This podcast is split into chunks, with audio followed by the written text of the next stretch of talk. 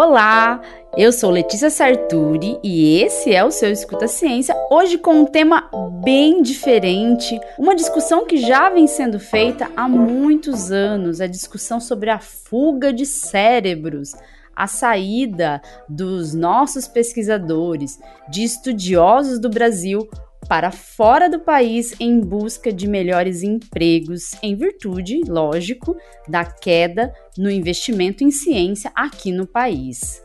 E para esse episódio, para a gente gravar esse episódio, eu vou contar com um participante muito especial, que está fora do Brasil. Ah, e ele é o apresentador também desse programa, desse podcast. Olá, o Júlio Ponce. apresentador barra convidado barra entrevistado.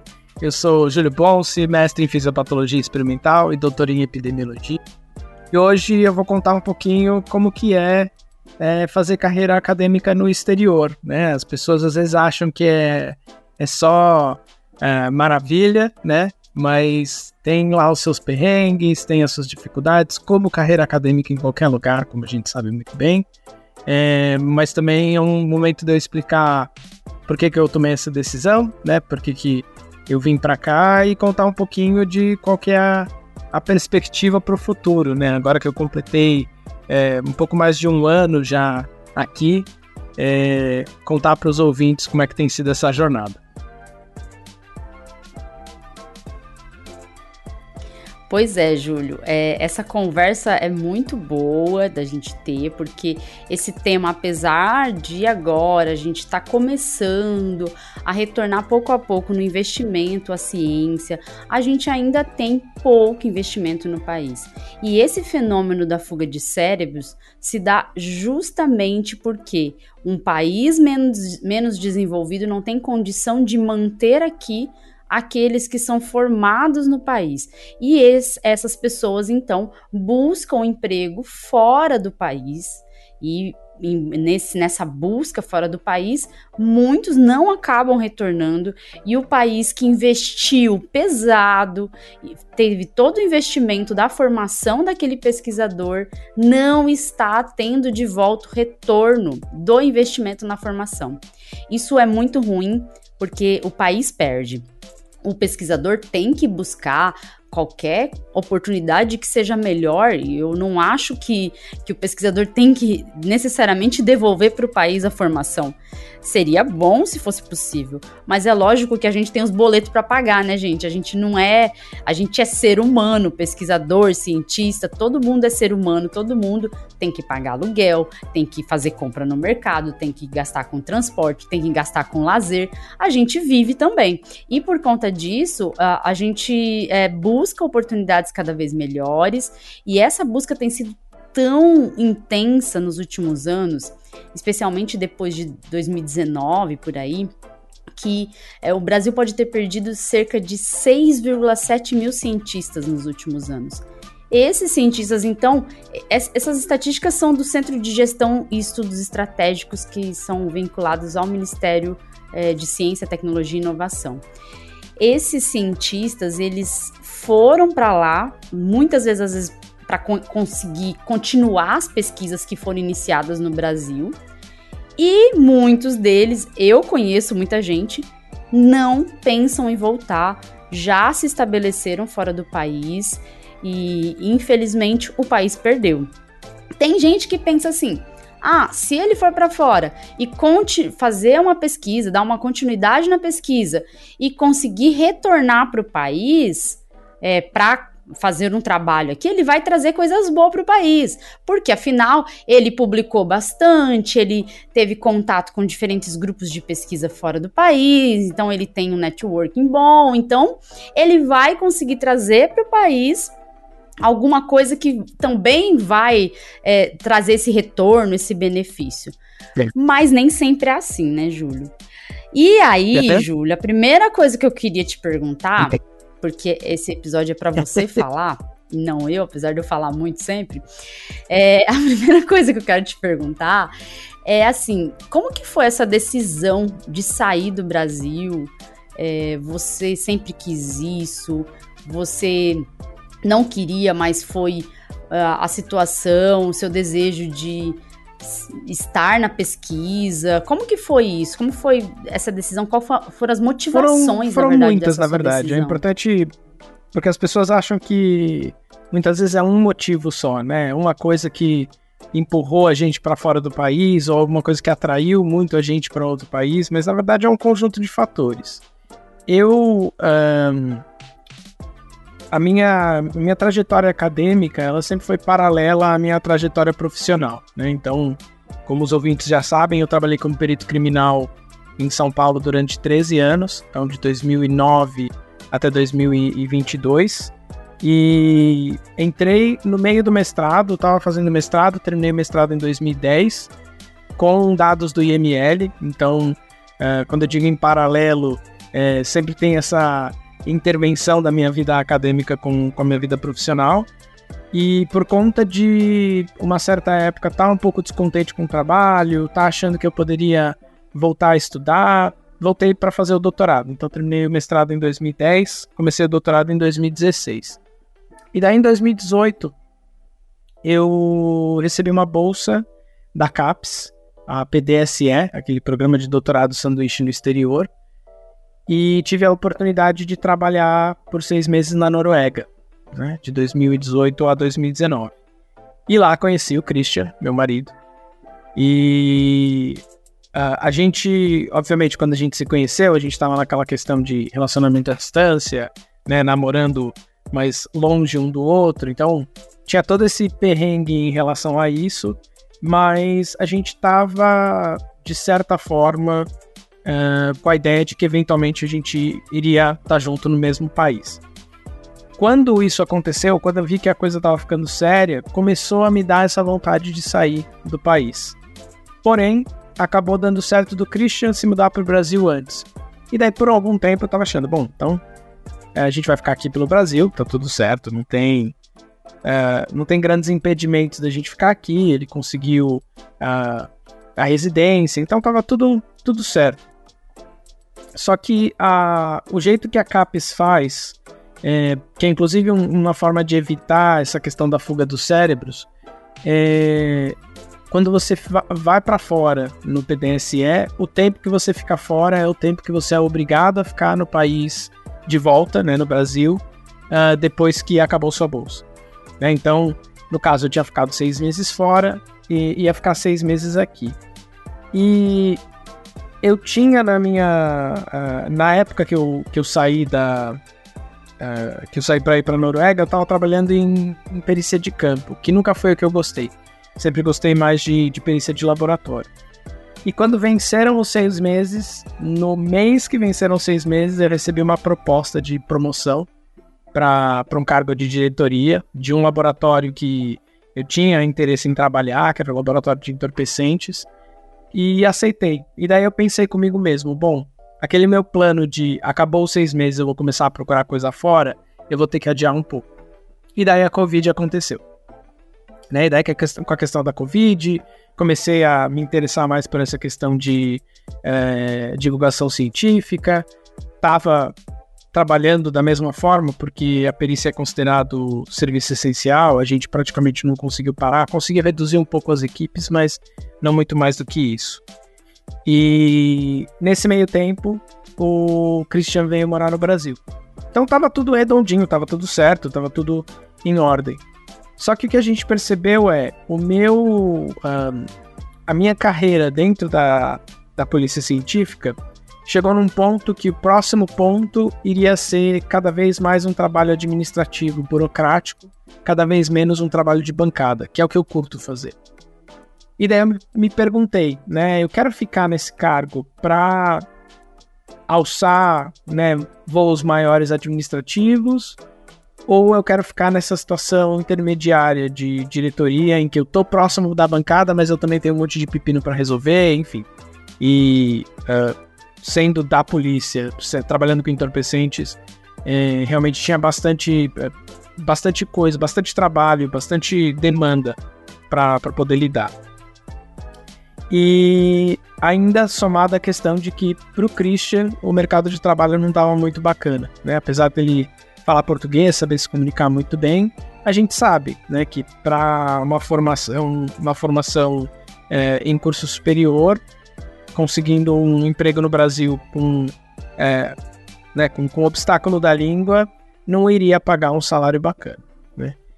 E daí foi aí o momento que me deu o estalo.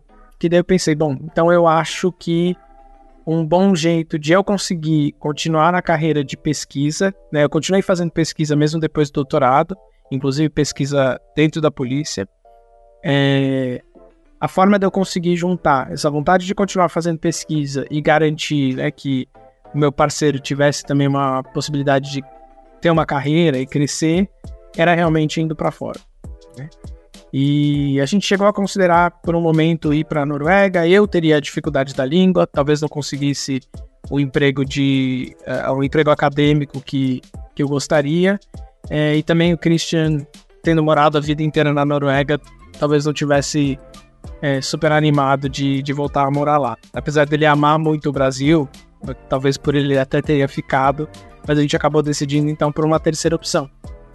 E daí foi isso, foi uma questão de começar a mandar currículo, né, fazer o currículo, as cartas de apresentação, até que surgiu uma vaga de professor em ciências forenses, que eles queriam alguém com especialidade em toxicologia. Então, lendo a descrição, parecia que tinha sido feito para mim, que eles queriam alguém com um doutorado, queriam alguém com experiência de trabalho, né? E a gente sabe que é, essa combinação nem sempre está presente, né? A gente é, tem muitos colegas no meio acadêmico que fizeram carreira no meio acadêmico, então a gente não pode dizer que eles não têm experiência, eles têm muita experiência de pesquisa, mas às vezes se valoriza também essa questão da da experiência fora, numa empresa, numa atividade fora da pesquisa, que a gente sabe que no Brasil acaba sendo um problema porque os bolsistas não recebem uma bolsa com valor razoável né, para é, sustentar. Por outro lado, são impedidos de trabalhar porque tem que ter dedicação integral. Então, é muito difícil você ter a pessoa que combina os dois. Tanto que meu doutorado, apesar de eu ter feito na USP, né, não, não ter tido que pagar para fazer o doutorado, eu também não recebi bolsa. Então, é, me dedicava por um, por um plano pessoal, por uma vontade de fazer pesquisa, é, mas também sem, sem ter essa questão da bolsa, a não ser a bolsa do uh, doutorado internacional, né, do doutorado sanduíche. E daí quando surgiu, apliquei, apliquei para algumas outras, né, tentei uma vaga na, na Holanda, tentei uma na Noruega também, é, nenhuma delas deu certo. Cheguei a tentar uma, uma posição nos Estados Unidos que não era acadêmica, mas era dentro de pesquisa. É, cheguei a passar em algumas fases, salvo engano, deve ter ficado entre os quatro últimos ali, mas acabaram escolhendo um americano. Lendo o currículo dele, né? Depois a gente vai fuçar nas redes sociais, no LinkedIn da vida. Realmente o cara tinha é, toda a formação para é, validação de método que realmente colocava ele como um candidato diferente. E surgiu essa, e que é a que eu ocupei agora, que é aqui na Universidade de Winchester, para ser professor de ciências forenses. E topei, tô aqui desde junho de 2020.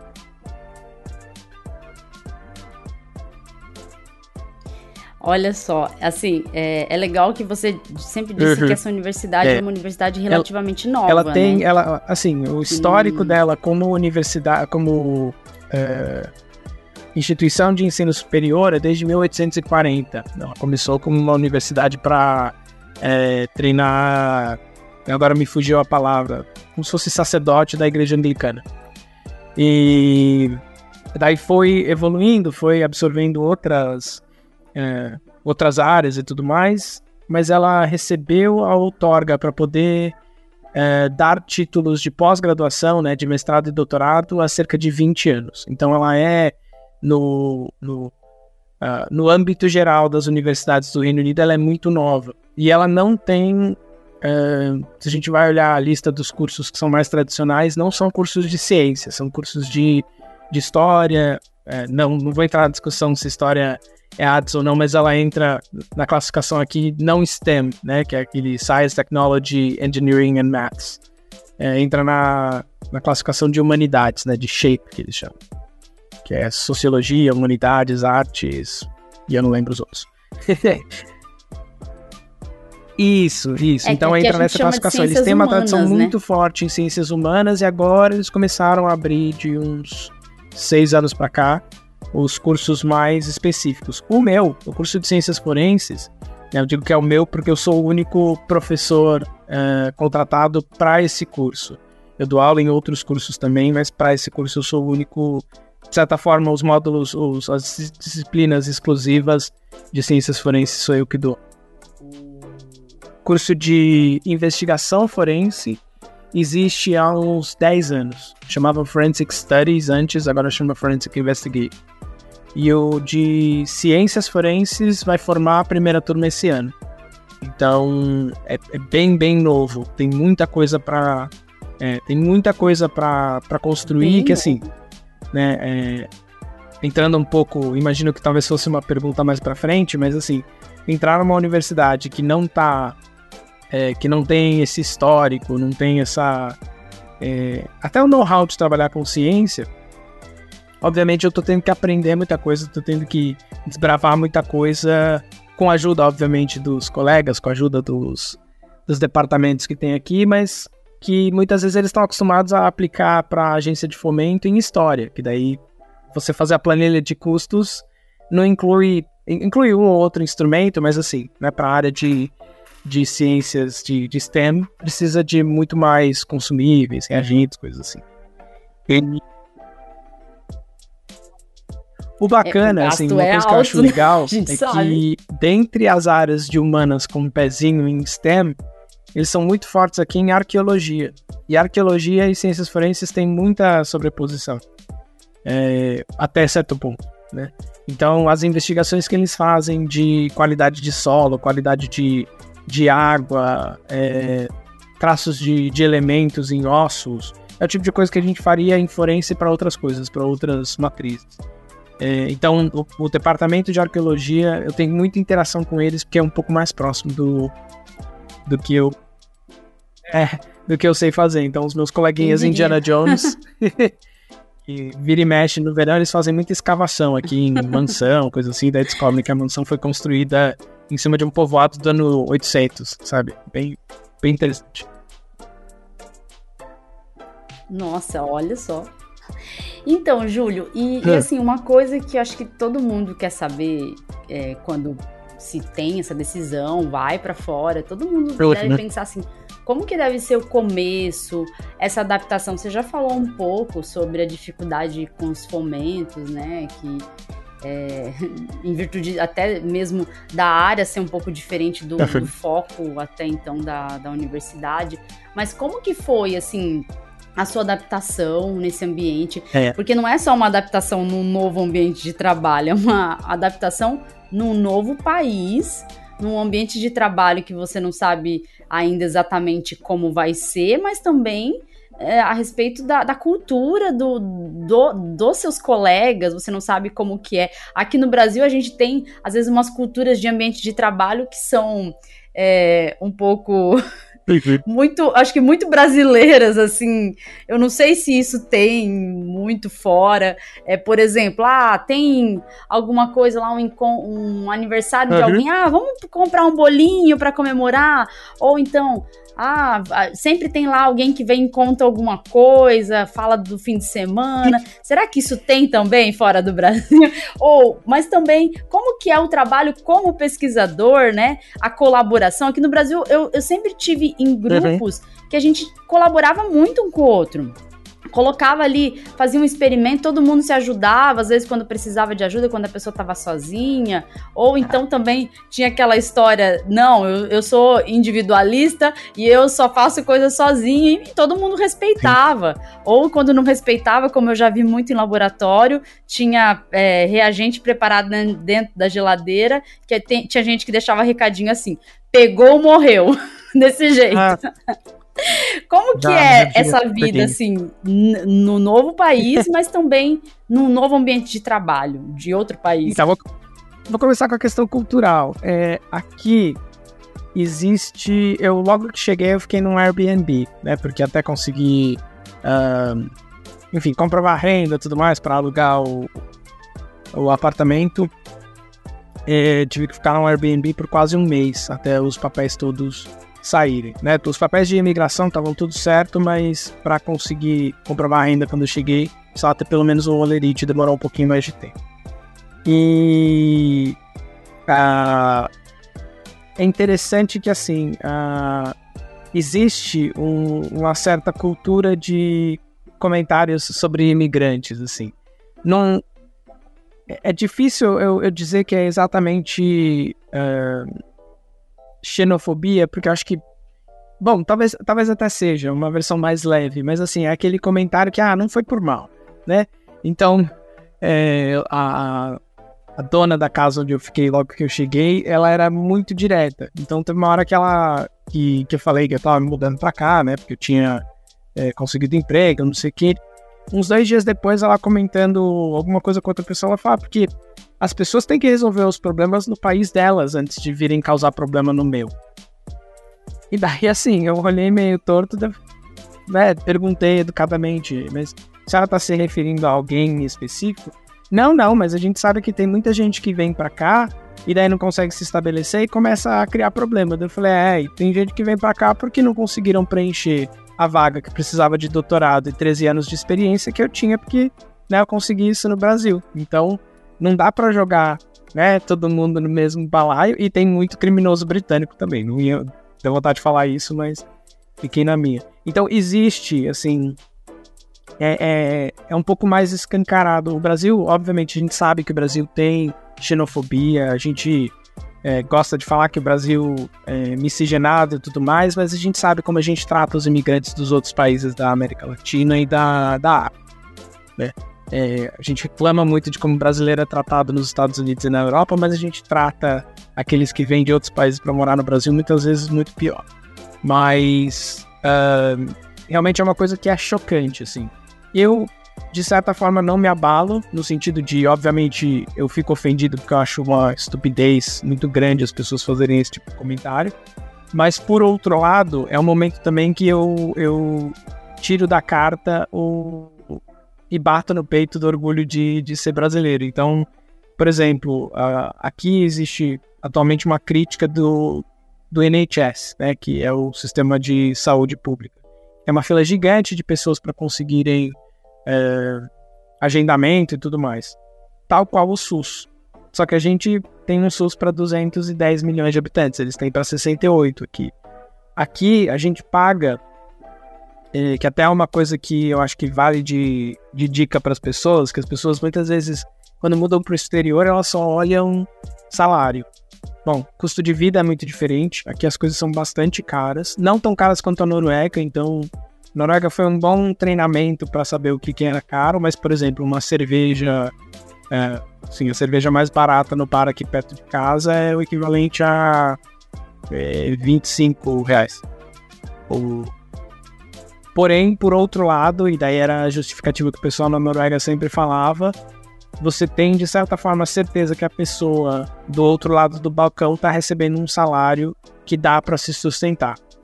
Há críticas hoje em dia que o salário aqui está defasado, enfim, mas de qualquer forma, o, o, salário mínimo aqui é. Se eu não me engano, agora está girando em torno de 10 libras e 50 por hora, que é. seria 65 reais por hora. É, 2.400 por semana, numa semana de, 4, de 40 horas, uns 8 mil. É. Não, peraí. É 9.600, vai arredondando. Tá? É. As coisas, são, as coisas são caras, aluguel é caro, gasolina é cara, comida é cara, mas né, é diferente de um salário mínimo de mil e pouquinho em São Paulo, que também é muito caro. Então, existe esse, esse entendimento. Você está pagando caro, mas é também porque você está ajudando a custear um salário decente para a pessoa que está do outro lado do balcão. E, mas ah, o que eu ia falar da questão de, de imigrante, muitas vezes a gente só olha para o salário, olha para o custo de vida, mas tem também as taxas que incidem sobre imigração, né? Então a questão de visto, a questão de. Aqui eu pago, eu é, digo que eu pago duas vezes pelo NHS, né? Porque eu pago pelas, pelos impostos que são descontados do meu salário, mas eu tenho que pagar todo ano uma taxa que é o Immigration Health Surcharge, né? Que é uma sobrecobrança de de imigração. E, e daí, assim, obviamente, se funcionasse perfeitamente, eu ficaria muito feliz de pagar. É, não funciona perfeitamente. Então, é uma, uma das coisas que eu acho que é, não é ruim, né? A gente consegue, o Christian consegue os tratamentos de saúde dele, eu já consegui também agenda check-up, mas, assim, com fila, não é tão rápido, você tem que ligar. Deu 8 horas da manhã, você liga, porque se deixar para ligar às 8 e meia já não tem mais horário, que é a hora que abre a agenda. Então, assim, são, são perrengues que, inclusive, são agora pauta política aqui, né? É, talvez para a mudança de governo está previsto para ter ano que vem uma eleição. Então, uma das pautas de governo é consertar o NHS. Mas, então, de cultura, assim, eles são mais fechados, eles não são tão informais quanto o Brasil. E daí, obviamente, eu querendo fazer amizade, querendo puxar assunto, viro a pessoa né, que fala mais, o mais extrovertido e tudo bem. Né? Então, aquela questão de ser orgulho de ser brasileiro, também orgulho da, do brasileiro ser sociável, né? Orgulho de uh, eu ter uma formação boa, ter uma experiência boa, tendo tido minha formação toda, tirando seis meses ali do doutorado, dentro do Brasil em universidade pública. É... E até a questão de cultura, né? Assim, de é interessante que uh, as pessoas às vezes, sei lá, uh, recebem, encontram um artigo em espanhol eles sabem que eu falo português, mas eles vêm me consultar porque sabem que a língua é similar. Então, tem, tem um grande valor em ser, ser um, um adicional de diversidade ali no né? E o, o, grupo que eu tô é um grupo muito coeso. A gente é um grupo pequeno, de professor full-time. A gente tem quatro só, para três cursos. Então, é, o esquema de, de aula aqui é diferente. Então, geralmente os alunos fazem quatro disciplinas um contato face-to-face -face de três horas por disciplina, então eles passam na universidade 12 horas, mas tem muita coisa para fazer em casa. Muito trabalho, leitura. É, então, boa parte das avaliações não são exame, então não é só estudar, é produzir, então é portfólio, é fazer pôster, é fazer apresentação. É, é tanto que o, último, um dos últimos módulos que a gente dá é apresentando evidências forenses. Daí eles têm que fazer um relatório de relatando alguma evidência que eles teriam coletado em local de crime e defender numa uma corte falsa que a gente faz aqui. É, então, na frente de todo mundo, e a gente faz as questões difíceis. Então, sei lá, se a pessoa colocou lá que coletou DNA, a gente pergunta, ah, mas você estava usando equipamento de proteção? Quais? Você olhou a validade? Quando você coletou, você deixou secar? A gente vai tentando pegar no, no na curva, porque é como eles fazem aqui. É, é para simular mesmo o que eles vão ter que fazer quando eles é, entrarem no mercado de trabalho. Quanto à questão do, do trabalho, assim, como eu falei, o pessoal é um grupo pequeno, a gente tem esse tempo de, de contato com os alunos, mas uma coisa que eu achei bacana, que eu não lembro de ter ouvido dos colegas que dão aula no Brasil, é que eles têm uma planilha, uma planilha gigantesca, super complexa, que é, a gente só pode acessar, a única pessoa que pode mudar é a chefe de departamento, mas que tem hora por hora, não, não cronologicamente, mas tem a computação de todas as horas que você, que segundo a minha chefe de departamento, a universidade compra do seu tempo. Então, o meu contrato é de 37 horas por semana. Então, tem lá, tirando os dias de, uh, de férias, enfim, né, férias e feriados, eles multiplicam 37 horas por semana pelo número de semanas que eu tenho que trabalhar por ano. E daí assim, ah, eu vou dar uma disciplina que são uh, ah, 30 créditos ou 15 créditos. Daí entra lá na conta. Se é a primeira vez que foi da, que está sendo dada a disciplina, conta como mais horas, porque eu tenho que montar tudo do zero. Se é a segunda vez, conta menos horas, porque é só atualizar material se eu vou dar aula prática, quanto tempo que eu vou estar dentro do laboratório, mais um tempo de preparação da prática. É, dependendo do perfil, que daí tem perfil de ensino, perfil de pesquisa e perfil de dedicação é, maior à pesquisa. Daí você tem as horas de pesquisa para fazer. Tem até é, dentro dessa planilha horas que eles chamam de horas de bem-estar. E daí são seis horas por semestre que a gente pode tirar para fazer tem lá os workshops de pintura a óleo, tem aula de tai chi, essas coisas. e eu não. Eu tive que rir. Eu tive é, que rir por causa do pintura a óleo. Então, não, mas, mas, mas tem, tem. Tem, tem umas coisas do tipo resiliência vocal. Então, tipo, treinamento para se você vai dar uma aula de três horas, como manter a sua voz saudável durante as três horas. E daí tem seis horas por semestre que a gente pode, pode fazer. E o bacana é que assim, é, ninguém vai ficar em cima olhando, ah, você já fez seis, você não pode fazer mais uma. Seis estão inclusas no seu, no seu modelo lá de workload, que eles chamam. Se você quiser fazer oito, você pode fazer oito, só que eles esperam que essas duas horas que você tirou a mais você compense é, com outros trabalhos. Daí, assim, é, uma das coisas que a gente faz muito aqui, como a entrada é competitiva, né, os alunos eles prestam é, provas dentro de disciplinas específicas para tirar o que eles chamam de A-levels. E daí, dependendo das notas do, dos A-levels, eles aplicam para as universidades. Então, obviamente, as universidades mais concorridas pedem níveis maiores, as outras mais locais, como seriam, seria a minha, aceitam um pouquinho mais de flexibilidade.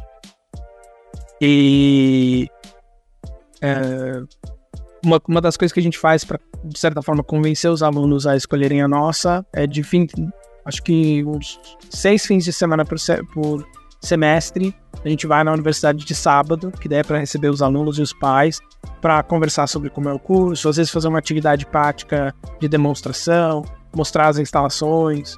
É, como se fosse dia da universidade aberta, mas aqui eles fazem com frequência pra, porque tem essa questão da competitividade, né?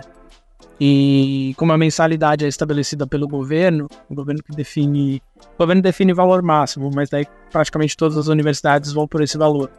A Nossa, competição que diferença é, daqui. É, a, a, competição acaba sendo por é, qual universidade atrai mais os alunos, né? E daí a nossa, geralmente a gente consegue, quando a gente conversa com os alunos, eles gostam muito quando eles têm as práticas no laboratório. A gente abriu um laboratório em janeiro de química analítica, que foi inclusive um dos motivos que eles me contrataram, porque eu tinha experiência nos aparelhos. E daí quando tem prática lá, os alunos no semestre seguinte, ó, eu escolhi porque eu fiz uma prática aqui com, os aparelhos, fiquei interessado, que as outras universidades locais, né, que competem com a gente diretamente, não tem elas são muito mais focadas em local de crime do que em processamento de evidências, que é a ciência forense, né? Então, é. é interessante. É bem. Então, você vê. Você vê que diferença, né? Assim, já nessa parte das horas de bem-estar, eu já fiquei pensando aqui. eu aqui, é. como professora orista, porque aqui no Brasil uhum. deveria ser proibido professor universitário orista. Uhum. Mas não é. É permitido e é só o que tem agora. As universidades, elas, as universidades privadas só querem lucro e a partir do momento que elas tiveram aí uma queda no mercado, elas tiveram que se reerguer massacrando o professor. E hoje em dia o que acontece é isso: professor orista é, pega ali, tem poucas horas, ganha só por hora. E ainda querem que a gente vá em reunião e tudo isso, como se a gente ganhasse uhum. para isso. Oriente TCC sem ganhar e todas essas coisas. E Sim. aí muitos professores têm que trabalhar em várias universidades para conseguir um salário digno. E, Sim. lógico, não tem tempo para preparar uma boa aula. E não é culpa do professor. O professor, ele não tem condições humanas para conseguir estar bem para fazer o seu trabalho se o tempo todo ele está trabalhando, né? Assim, é, yeah. é, humanamente impossível, eu digo por mim. Por isso que, assim, esse sistema brasileiro hoje me faz querer desistir da docência. Eu não Sim. tenho, eh, sinceramente, do jeito que eu trabalho aqui, eu não tenho mais gosto pela docência como eu tinha antigamente, quando eu estava até em outra universidade, que, em que as condições eram bem melhores. Mas assim, Júlio, não é para falar disso hoje. é, quais são as suas perspectivas aí né? Como está sendo e o que, que você pretende? Você pretende voltar para o Brasil daqui a alguns anos? Você pretende ficar aí? Alguns voltam, mas a maioria não volta. Como seria isso? É, eu, eu, eu penso assim, a minha a minha carreira acadêmica, ela é de certa forma dependente da minha carreira profissional. Então, eu enquanto estive na perícia Obviamente, a minha prioridade era a perícia, tanto que quando fui fazer uh, o doutorado, não pedi bolsa justamente porque eu tinha essa, essa vontade de permanecer na, na perícia, mas uh, quando eu penso na, na minha linha de pesquisa, o, que se tornou a minha linha de pesquisa, de forma geral, é toxicoepidemiologia, então avaliação de consumo de substâncias a nível populacional, e detecção de substâncias, então principalmente NPS, as novas substâncias psicoativas. É, e eu vejo que assim, eu voltar para o Brasil para trabalhar com isso, muito provavelmente as posições que eu me sentiria confortável de, é, de ocupar são justamente as pessoas com quem eu tenho parceria para trabalhar agora. Então, é, os meus colegas da, da USP, da Unicamp, né, por ser de São Paulo, são os mais próximos com quem eu interagia. Eu sei que se eu voltar, muito provavelmente o que eu vou querer é tomar o lugar deles. E eu não quero fazer isso, né? E como a gente não é tão diferente em questão de idade, acho que o professor da USP talvez seja uns 10 anos mais velho que eu, não faria sentido, né? Eu contar com isso para poder voltar e assim, sempre tive para mim, eu, eu, tinha esse sonho de ser perito, tinha vontade de ser perito, consegui, trabalhei, me dediquei, cheguei onde eu queria na carreira, mas aí quando eu decidi que era hora de eu sair do emprego, eu decidi também que era hora de eu, que era hora de eu sair do país. Então acho difícil eu ter esse impulso por voltar. Tendo dito isso, tenho saudade do Brasil. É, realmente o Brasil tem um, um calor, uma, uma, sociabilidade, uma uh, é diferente. É, a comida é muito gostosa, o, o clima, é esse negócio que você fala, ah, alguém tá fazendo um aniversário, vamos levar um bolinho. Se eu fizer isso aqui, as pessoas vão rir da minha cara. Eles levam um bolinho quando é do tipo, ah, tal pessoa tá se aposentando, ela nunca mais vai voltar. Daí eles fazem um bolinho e um cartão meio Tipo, padrão. a morte profissional da pessoa. Mais ou menos isso, é. Então, é, é, essa questão de confraternização, happy hour, a gente acaba tendo com quem a gente constrói amizade, mas é justamente porque a gente virou amigo, não porque a gente é colega de trabalho, sabe? Então é, é bem diferente, assim. É... Para quem sente falta disso, eu imagino que seria um baque maior. É, eu sinto falta, mas assim, de certa forma, por eu não estar aqui sozinho, ter o Christian, acabo tendo essa, essa companhia é, que ajuda bastante, né? A apaziguar um pouco questão. Mas os meus planos agora, é, como eu cheguei faz um ano, mas o meu laboratório abriu há oito meses, né? Há dez meses, na verdade. Abriu em janeiro. É, basicamente, a minha, o meu foco tinha sido no começo montar os métodos para os alunos usarem em toxicologia forense, que agora eu estou oferecendo pela segunda vez, porque foi uma disciplina no primeiro semestre desse ano, que seria o segundo semestre do ano letivo, né? Porque aqui começa trocado. E agora virou uma disciplina do primeiro semestre letivo. Então, o meu plano agora é botar o laboratório para funcionar cada vez mais, mas começar a fazer mais pesquisa. Por enquanto, a minha pesquisa está um pouco limitada a pesquisar CBD, canabidiol, por uma questão de ser facilmente adquirível aqui, a gente tem que conseguir umas outras licenças para trabalhar com material com drogas controladas. E é bacana que você falou a questão da gente trabalhar em conjunto.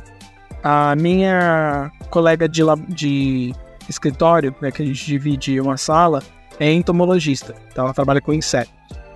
E a gente fez um trabalho de uh, um trabalho de colaboração vendo o impacto do canabidiol em insetos que são usados para fins forenses. E é interessante que assim existe essa vontade de colaboração, existe essa essa demanda é, mas acaba surgindo, surgiu porque justamente tanto eu quanto ela a gente é comunicativo, não é uma coisa que acho que teria surgido se fossem pessoas diferentes, até se a gente não tivesse no mesmo, no mesmo na mesma sala, talvez não tivesse surgido o assunto. Mas uma coisa que eu quero explorar agora é que o Reino Unido tem muita, muita linha de fomento, muita mesmo. Inclusive linha de fomento em parceria com o Brasil, então tem linha de fomento, que é o, o KRI, que é o Research and Innovation daqui, com a FAPESP direto. Então, você tem que ter uma, um, alguém pelo Brasil, né, é, pedindo fomento, alguém por aqui pedindo fomento para um trabalho conjunto, a FAPESP paga parte, o governo aqui paga outra.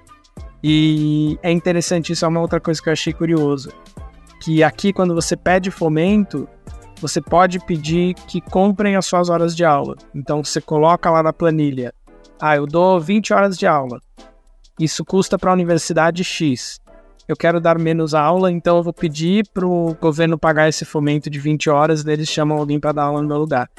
Que daí a pessoa consegue se dedicar quase que exclusivamente à pesquisa.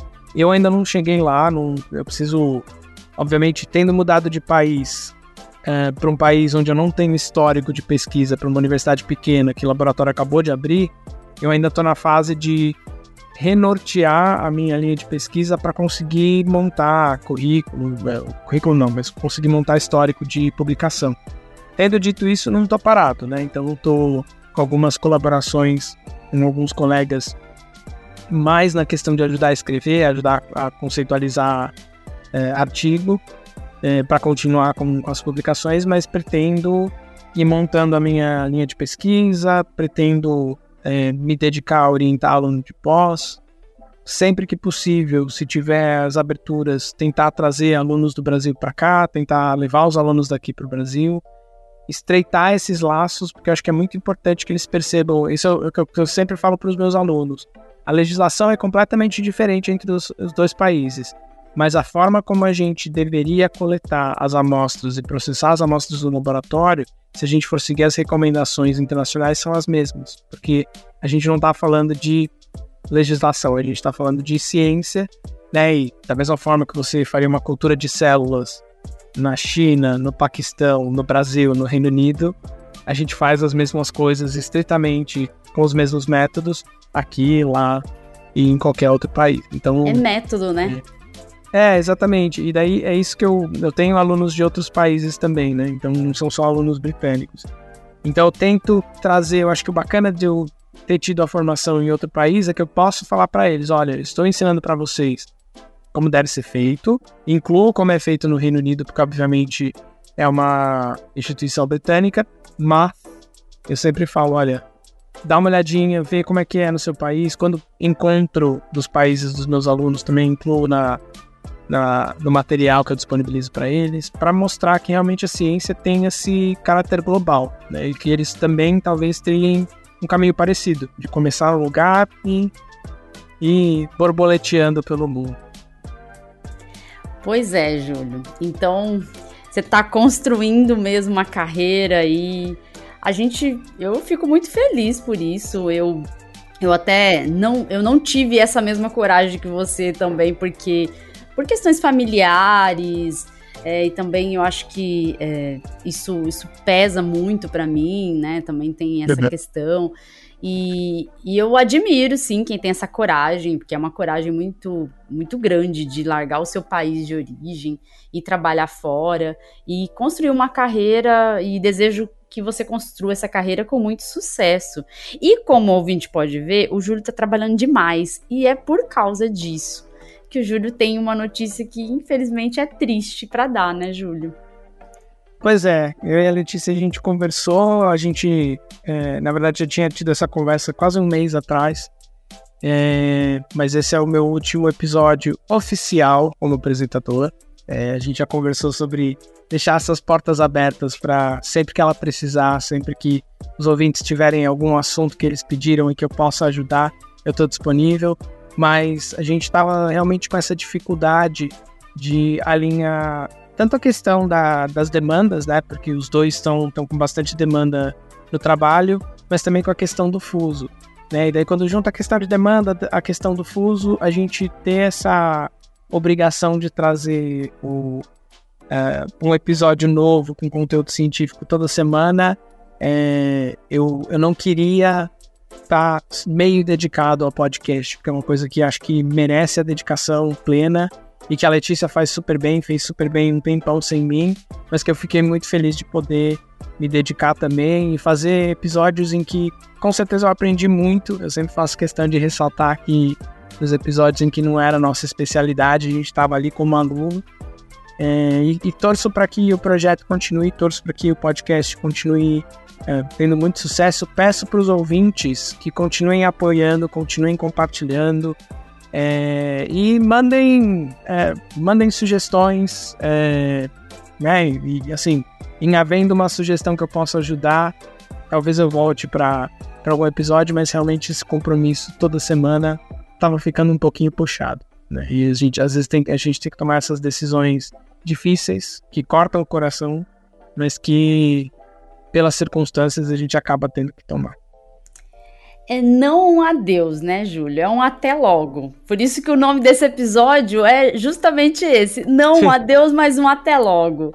É, é eu fico, sim, com o coração partido, porque é muito legal ter. Foi muito legal ter você como companheiro esse tempo. Já vai, eu acho que um ano, deve ter dado quase, um, quase dois anos, né? Eu acho um que sim, porque eu. Um ano e dez é, meses. Eu, eu, recebi a proposta de emprego em março, e eu lembro que eu te contei pouco depois de eu ter recebido.